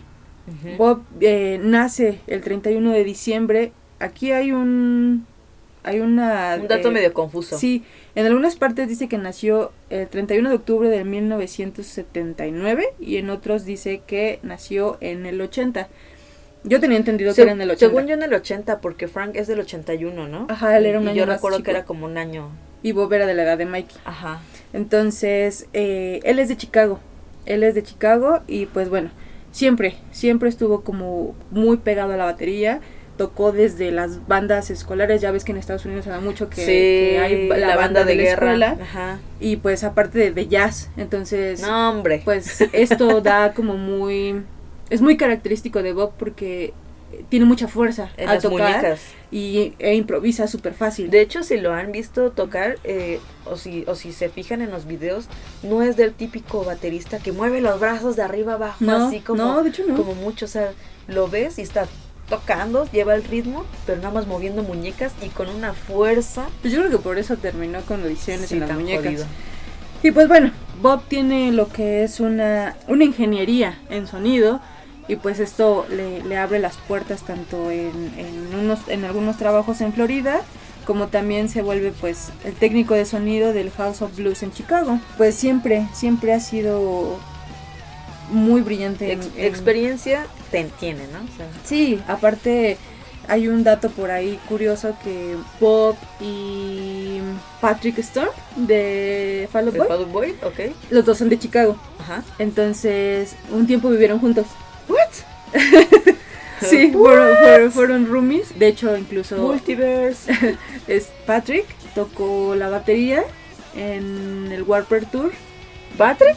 con My Chemical Romance. Hay fotos de eso. Hay fotos de eso. Las voy a buscar y se las voy a poner. Órale, ese dato sí no me lo sabía. Y este, bueno, pues los dos eran de Chicago y pues se conocían. A Bob, obviamente, pues lo conocen en pues en el House of Blues y lo jalan como técnico de, de The Use. Entonces ahí lo conoce Brian y le dice, bueno, tú, pues aquí te estás, aquí te estás pudriendo. Sí. Tú tienes potencial. Vámonos, es- pues vámonos de gira, ¿no? Entonces, Bob siempre ha sido como muy... No le gustan las cámaras. Sí, Eh, diría que retraído, pero más bien es como medio amargadito. Mira, uno que es Antisocial. antisocial, y- tiene un poco de aversión a las personas. pues ansiedad social. Ansiedad social, pues lo entiendes, ¿no? Entonces Bob nunca ha sido como de estar al frente de una banda, sino siempre atrás. Atrás, o, ¿no? o sea, sí te ayudo, hago mi mejor esfuerzo, pero no me pidas estar hablando, ¿no? sí. Entonces, pero aún así, Me cae súper bien, Bob. sí, bueno, Sí, me cae bien. Bueno, pues él recuerda, ¿no? Bob recuerda que la primera vez que vio tocar a My Chemical Romance fue en el Irving Plaza de Nueva York. Y nos comenta, ¿no? Dice, fue antes de que saliera el Three Shears y no sabía quiénes eran. O sea, la verdad es que ni siquiera los papaba, ¿no? Dice, pensé, si esta banda alguna vez necesita un baterista, ahí estoy. O sea, si ellos me dicen que jala, pues va. Es lo que te digo, o sea, siempre tenía como esa iniciativa de, pues va, o sea, necesitan pataco, yo le entro. Exacto, y pues también nos dice, ¿no? Dice, me quedé en shock cuando me pidieron que me uniera. Ni siquiera me habían oído tocar la batería en algún momento. Salto de fe. Se fue lo más arriesgado que jamás habían hecho. Sí, totalmente. Me recogieron y nos fuimos a New Jersey el día que estaban filmando el video de Not Okay. La semana siguiente salimos de gira. Si no hubiera funcionado conmigo, habría sido un desastre. Habrían arruinado el video, el video y habían tenido que cancelar la gira. Es o sea, increíble, o sea, increíble que, que, o sea, te metes a la banda así, bueno, mañana grabamos, ¿eh? así de, ¿what? y, y la siguiente y la siguiente semana nos vamos de gira. Tenemos como 30 fechas. Sí. Entonces, apúrate a aprenderte las cosas porque no podemos cagarla. Lo bueno es que ya Bob ya había escuchado a My Chemical, ya sabía cómo era, pero aún así, o sea, ya realmente llevarlo a la práctica sí debió ser un reto, sin embargo, para Bob fue Súper fácil. Sencillísimo, o sea, Sí. pues sí, o sea, yo siento que ya cuando lo traes, o sea, es muy talentoso, yo considero a Bob muy talentoso. Yo sé que, que muchas personas de, del fandom, pues sí lo odian. O sea, literalmente lo odian. Ay, está muy- está bien Por algunas situaciones ya eh, más adelante. Pero pues. Si eres nuevo, todavía no lo dices. Pero pues no podemos negar que el, pues el legado que, que dejó Matt, Bob lo, lo agarró, lo hizo suyo y lo mejoró. Y aparte hizo pues cosas muy muy chingonas con My Chemical Romance, ¿no? Incluso Entonces, ganarse los fans. Sí, Porque pues estamos hablando de que ya para este entonces My Chemical ya era. ya tenía un fandom. Ajá, entonces decir, ah, caray, me cambiaron y pues bueno, pues va, vamos a ver Sí, qué tal y sí. que rifara. Sí, sí, fue algo muy, muy Muy, muy entretenido cañón. y Sí, claro, bastante sí. Impresionante. Y pues bueno, como Bob comenta, pues ya estaban haciendo las grabaciones para el video de Not Okay. Creo que los videos de My Chemical Romance son la cosa más pues sí, chida. y más importante porque, o sea, aparte de tener ya los sencillos, como igual ya les había dicho, el hecho de tú ver un video, en donde sea, no plataforma que sea, tú ver un video y decir, ok, ¿quiénes son? Ajá, sí que te llama, que te atrape, ¿no? Ajá, porque incluso hay videos en los que, o sea, eh, hablando de forma general, hay videos en los que ni siquiera la banda o el artista sale, solamente Mm, ujú, en sí, video, claro. ¿no? Pero incluso hasta eso es, pues entre marketing y entre que tú pones de tu cosecha y tu, y tu creatividad, sí era algo sumamente importante tener los videos, Sí, pues es algo que marcó totalmente a esta generación del revenge. Y pues creo que en- si tú estabas en MTV ya habías llegado a la cúspide ¿no? y sí. fue lo que sucedió en este caso. Sin embargo vamos a hablar vamos a continuar hablando de Not Okay antes de que todo esto pasara este antes de que comenzaran a grabar con Bob y todo este rollo ya tenían un video antes este, de I'm Not Okay era un video que pues muy casero era, era muy casero. Aún así pues hubo quien lo produjo y quien fue y quien lo dirigió. Este, este video es la vida tal cual de la banda de cómo era que Sus se reunían ajá, de que pues ajá, vámonos a la casa claro. de vamos vamos a pasar por Gerard a su casa y, incluso se ve su este, recámara. y- su- y saliendo del sótano o Ajá, sea sí. todas estas cosas Eh, bueno para empezar eh, fue producido por Rafaela Monfradini Y George Kaplan. y Greg, Greg Ajá, Greg Kaplan, Kaplan, es, que fue el director. Entonces muestran toda esta parte. La verdad es que yo lo amo. A no, no, no a Kaplan, sino a- al video. Yo lo amo, señor Kaplan. Déjeme decirle cuánto lo amo. No, el video porque te muestra eso, te Sí, muestra la vida. día a día. O sea, desde Frank sale saliendo de- de- Del sótano con sótano su con su refresco. dices, ay, ya lo mandaron por el chesco, ¿no? O, o No, por favor. también el, el ver fotografías de los güey de.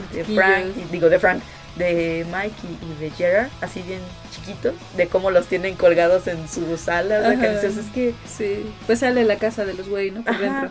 Y, y es como dices, al menos te hace sentir que, que tu hogar, tu casa, donde creciste, donde sea, no es tan distante Claro, de lo que, sí, de lo todavía que- no. de lo que este, estaban viviendo, ¿no?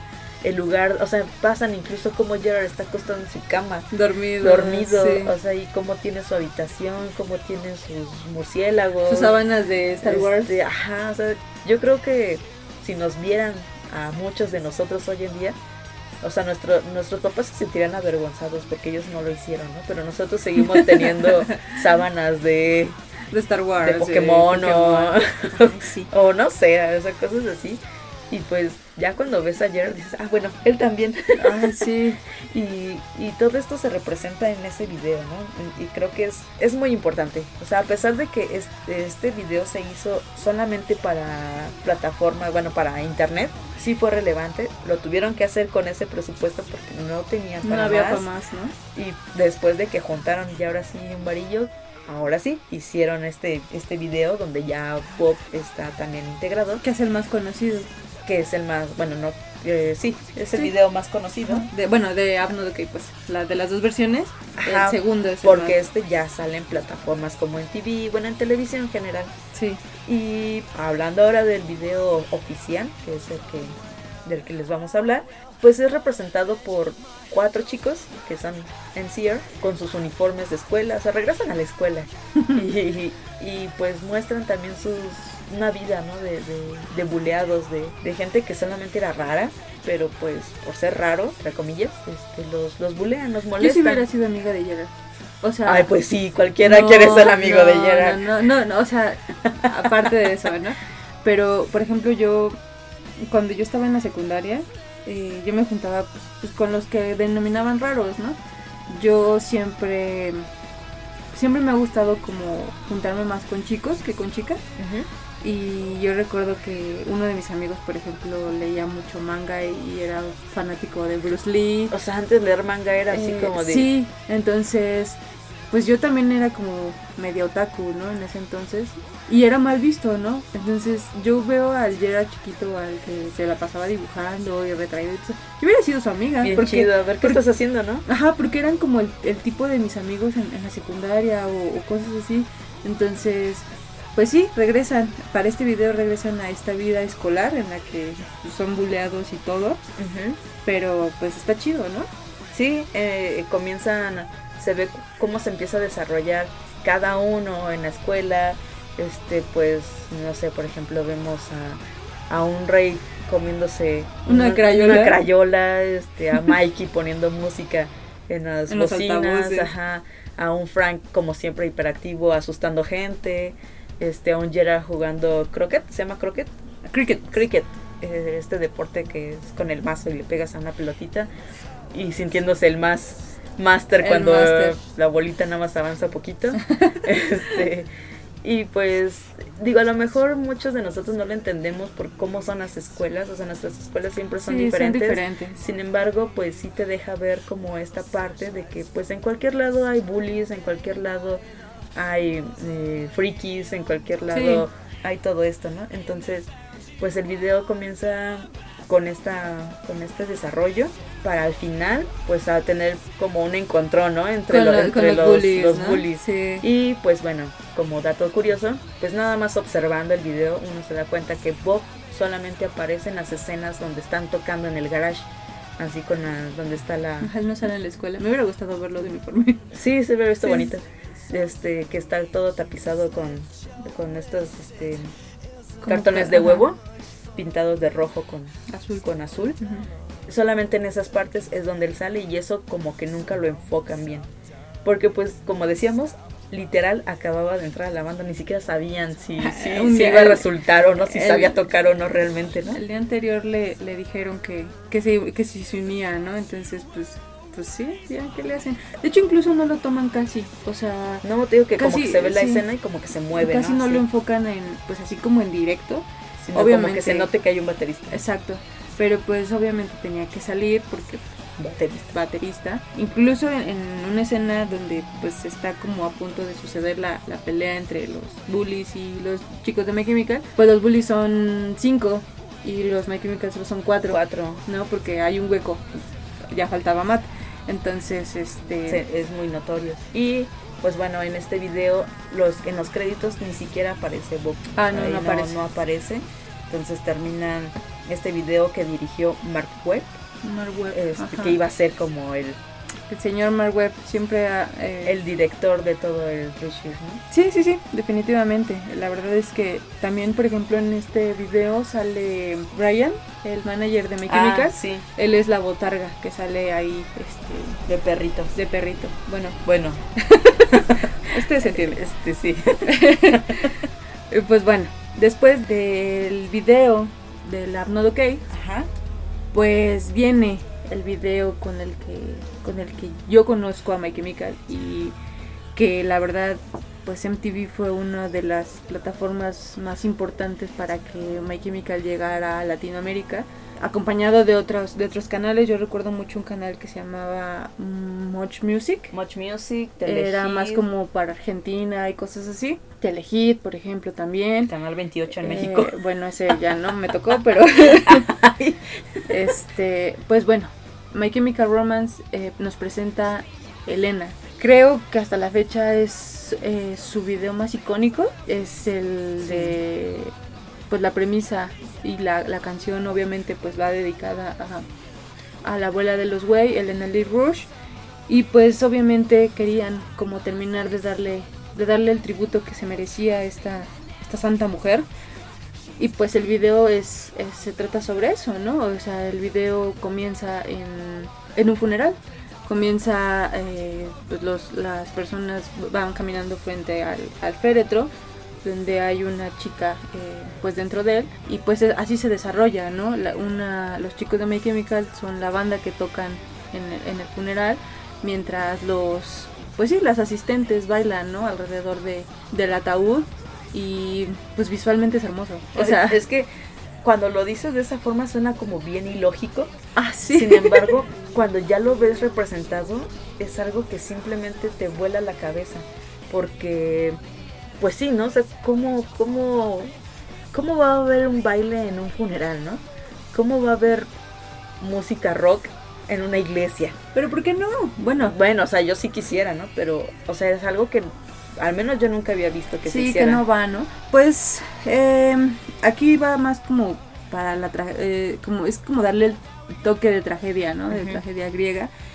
Y pues sí, la verdad es que este video es, pues me incluyo en que nos captó, ¿no? Nos, nos captó precisamente por eso, porque era único, porque era algo que no se había visto, porque eh, Los colores. los colores, el rojo, el negro, el, El el- maquillaje de Gerard, o sea, creo que también Lo- eso fue algo que, que, que si bien el glam ya tenía este, este rollo de maquillarse, de, de hacerlo de una forma fúnebre, exacto. es donde dices, ok, Sí. ¿qué está pasando? Sí, creo que em, eh, Elena eh, pues es como un parteaguas en, en cuanto a estética de la banda porque pues en el video salen todos uniformados, bueno, no uniformados sino todos de De traje, traje. Combinado negro con, con Con rojo. rojo. y pues evidentemente esta es pues esta grabación de este video fue muy difícil para Gerard, ¿no? Porque pues recuerda, recuerda todo lo que lo que pasó con su abuela, recuerda obviamente pues el funeral, recuerda todo, incluso en la hay unas versiones de mm, ya que después salieron donde se le ven los ojos vidriosos, o sea, Sí, realmente realmente es pues la pasa mal, ¿no? Porque porque es muy difícil para él y pues para Mikey también. Pero pues irónicamente este video en el que saca toda su frustración, saca todo su dolor y saca todo pues todo lo que traía es ese video que llegó a la vida de muchas personas y que le- para decirle no estás solo, ¿no? No estás sufriendo solo, yo Sí. también estoy sufriendo. Yo recuerdo que cuando yo lo vi, yo no hablaba el mismo idioma que Gerard Way y me sentí comprendida.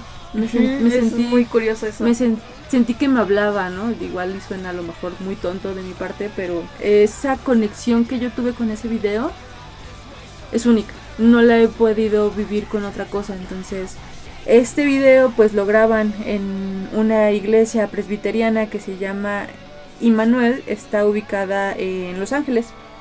Y pues fue dirigida por Mark Webb y obviamente la icónica coreografía pues fue hecha por Michael Running.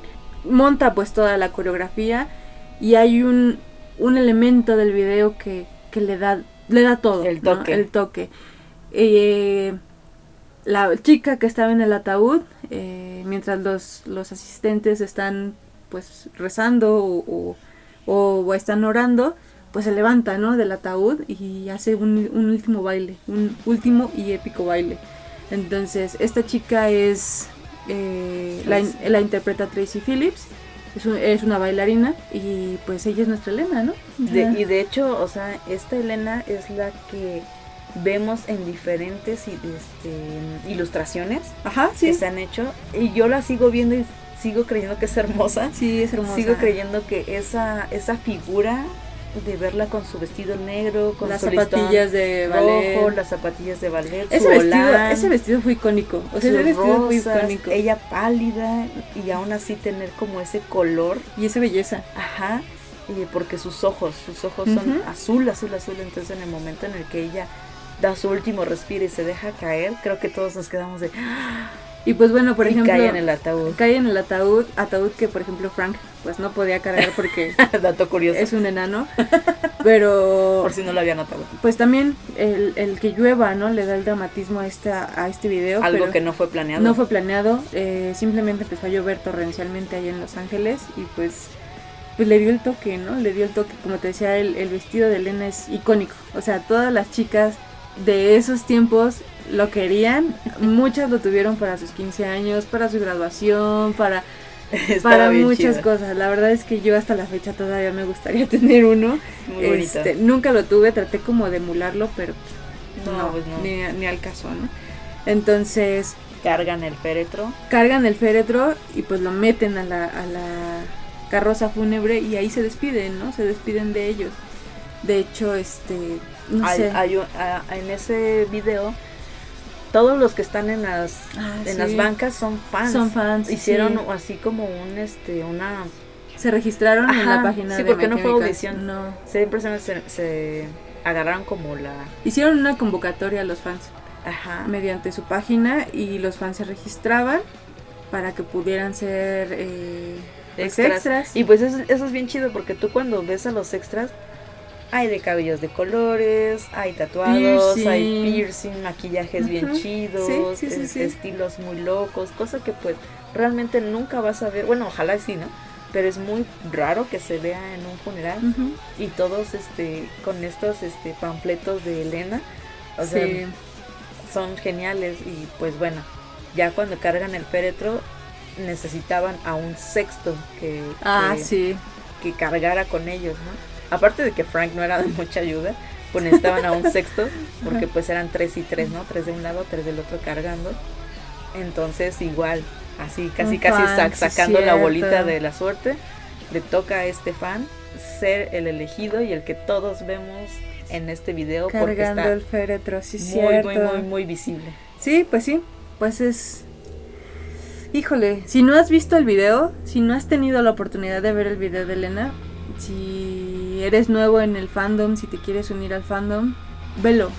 Velo con toda la calma del mundo, aprécialo de verdad, es una joya. O sea, yo le tengo un cariño súper especial a ese video porque me salvó de momentos bien oscuros y si yo no hubiera podido ver ese video, probablemente no estaría aquí. Entonces, para mí es una joya y pues no soy la única que lo cree, ¿no? Porque pues bueno, el video, por ejemplo, eh, fue votado en el número uno por los televidentes de MTV Latinoamérica en el 2005 en el programa Los 100 más pedidos Claro. que hacían el, el recuento al final del año y eran los 100 videos eh, pues que que habían llegado más veces en el número uno. ¿no? Exactamente. El- o sea, porque Entonces- todas las semanas siempre había un número uno. Exacto, entonces pues My Chemical Romance ganó el primer lugar número en el uno. 2005 Fue de el 100 uno del uno. Y en el 2008 fue eh, calificado como el decimoquinto mejor video de la historia del canal de MTV eh, en sus 15 años. O sea que, en, pero ese es de la historia, ¿no? De la historia de MTV. O, De sea, MTV Latinoamérica fue el número 15.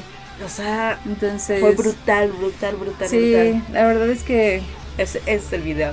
Y de hecho es una de las canciones que sí te llegan, o sea, que, Sí. que la escuchas y, y sí sientes, al menos yo siempre me quiebro así de cuando tengo oportunidad de ver un video de ellos así en vivo. Y así como que no, es, esa es la canción. Sí, incluso por ejemplo en, en creo que fue en Inglaterra, tuvieron la oportunidad de tener en una presentación en vivo, pues recrearon como el video, ¿no? Con igual con fans y todo Fans. eso. Y estuvo súper chido, pero este Está muy bueno.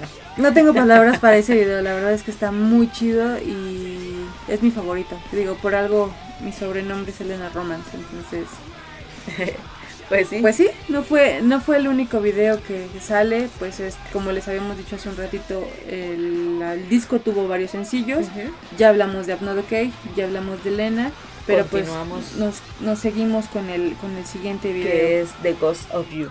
Sí. Este, es que ya sé que siempre decimos, este video es genial, pero pues es que sí es cierto, este video es genial. Pues es que sí. Eh, Este video es muy curioso porque pues fue filmado eh, durante dos días en Malibú, pero la mayor parte del video aparece en un baile, que es este un baile ambientado en la Segunda Guerra Mundial, en donde todos los soldados eh, tienen pues un banquete, una, una presentación, un baile para despedirse de las personas que Antes de partir a- a la- al campo de batalla. Ajá, o sea, sus novias, esposas, etcétera. Pues bailan con ellos porque pues se van al campo de batalla y no saben si van a regresar. Entonces desde ese momento ya la, el ambiente es como muy triste, como melancólico. Sí, sí, sí, sí, Eh, las despedidas. Y pues bueno, de entrada vemos a MC ahora sí que de que de gala. Hermosos. Súper guapos. Eh, para este video pues Gerard se cortó el cabello. Se corta el cabello, Ray les costó un montón de trabajo aplacarle el afro. Bob no quería Rasurarse, este, rasurarse, pero ni Sí, modo, se tuvo que rasurar. Frank, creo que a Frank no le costó trabajo. No, se veía muy guapo. Y pues aquí como que el protagonista fue Mike. Mikey. Ay, Mikey. Sí, Mikey, Mikey toma una, una posición de protagonismo, cosa que pues, Raro, ajá, ¿no? es raro. Ajá, sí.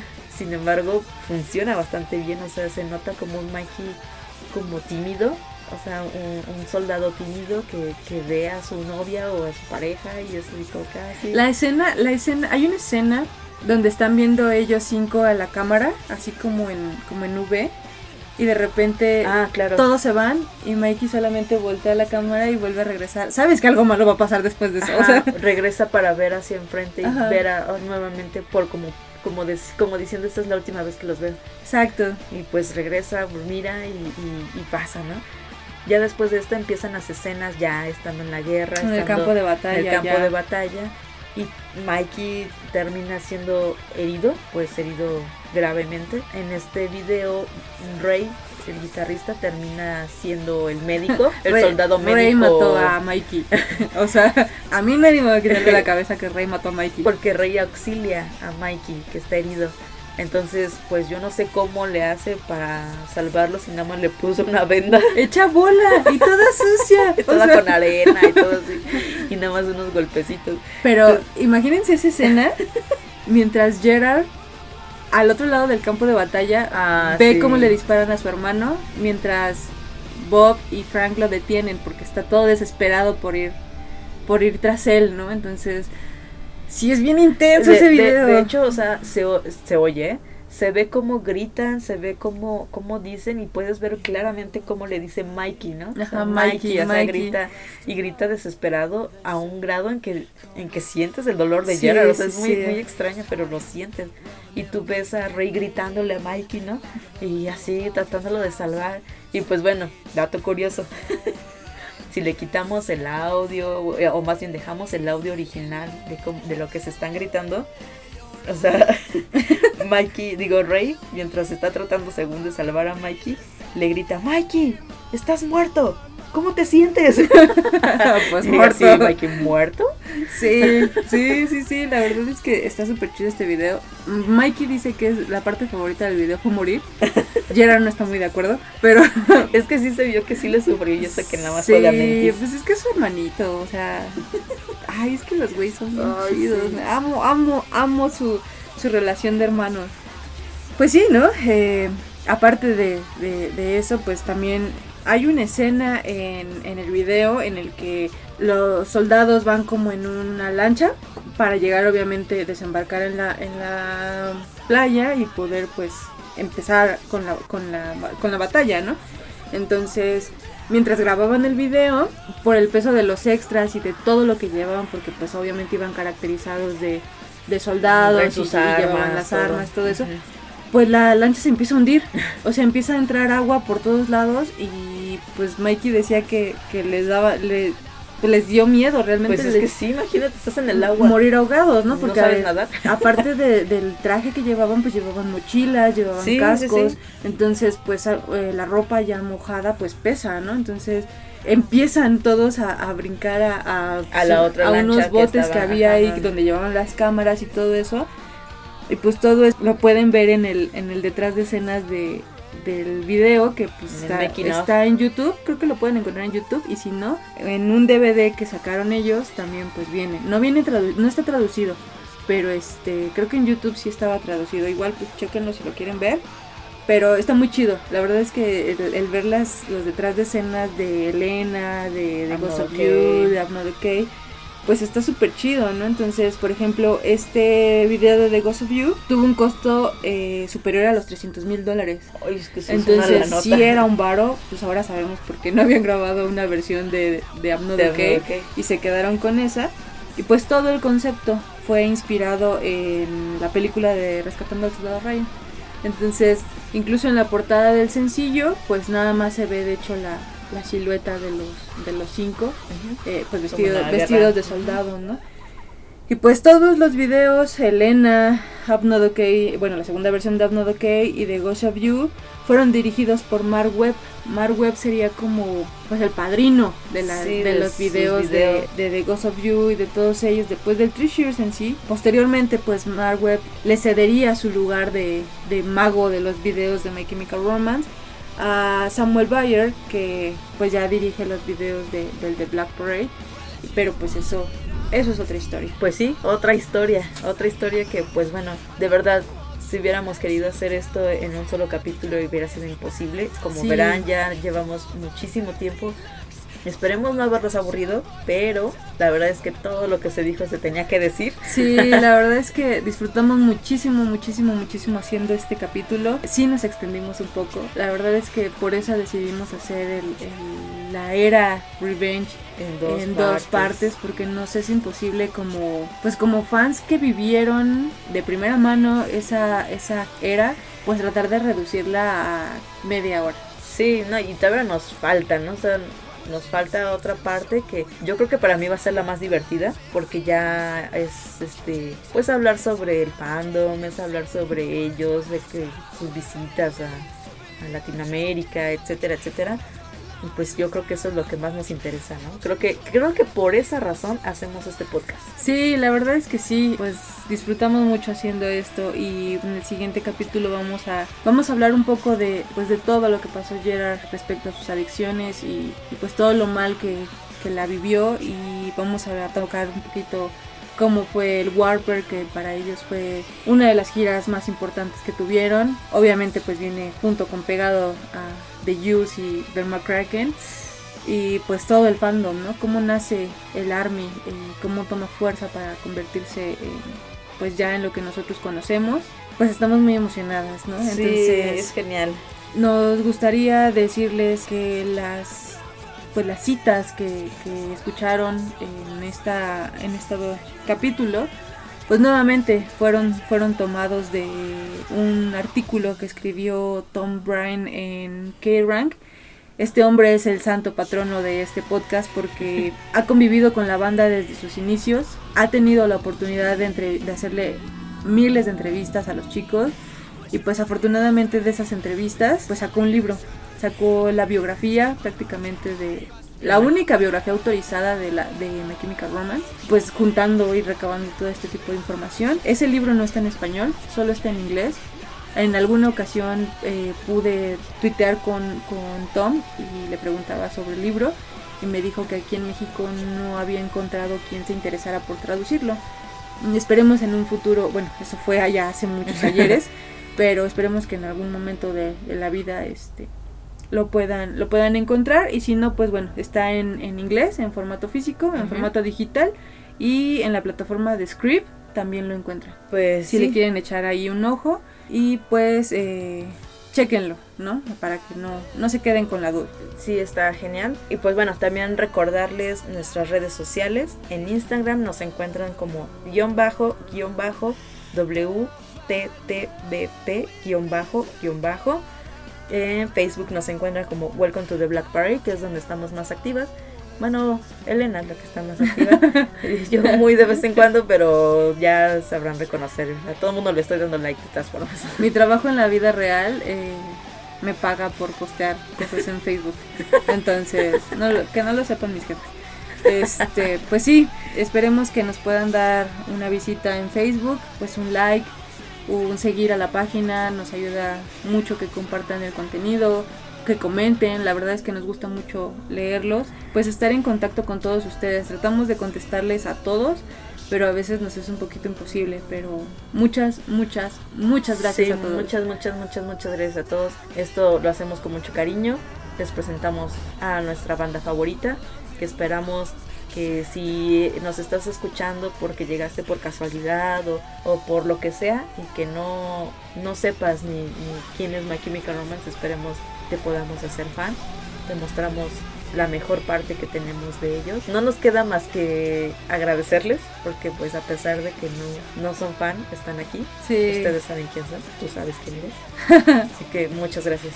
Muchas, muchas, muchas gracias. Ayúdenos por favor compartiendo el podcast si, si ustedes creen que es digno. También nos ayudarían mucho calificándolo en Spotify, y comentando en YouTube Muchas, muchas gracias de verdad a todos. Estamos aquí por y para ustedes. Nos escuchamos la siguiente semana. Eh, cuídense, yo soy Kemi. Yo soy Elena Romance. Esto fue todo por hoy. Sean buenos los unos con los otros y recuerden, si alguien cae, ayúdenlo a levantarse. Esto fue So Long and Good Night.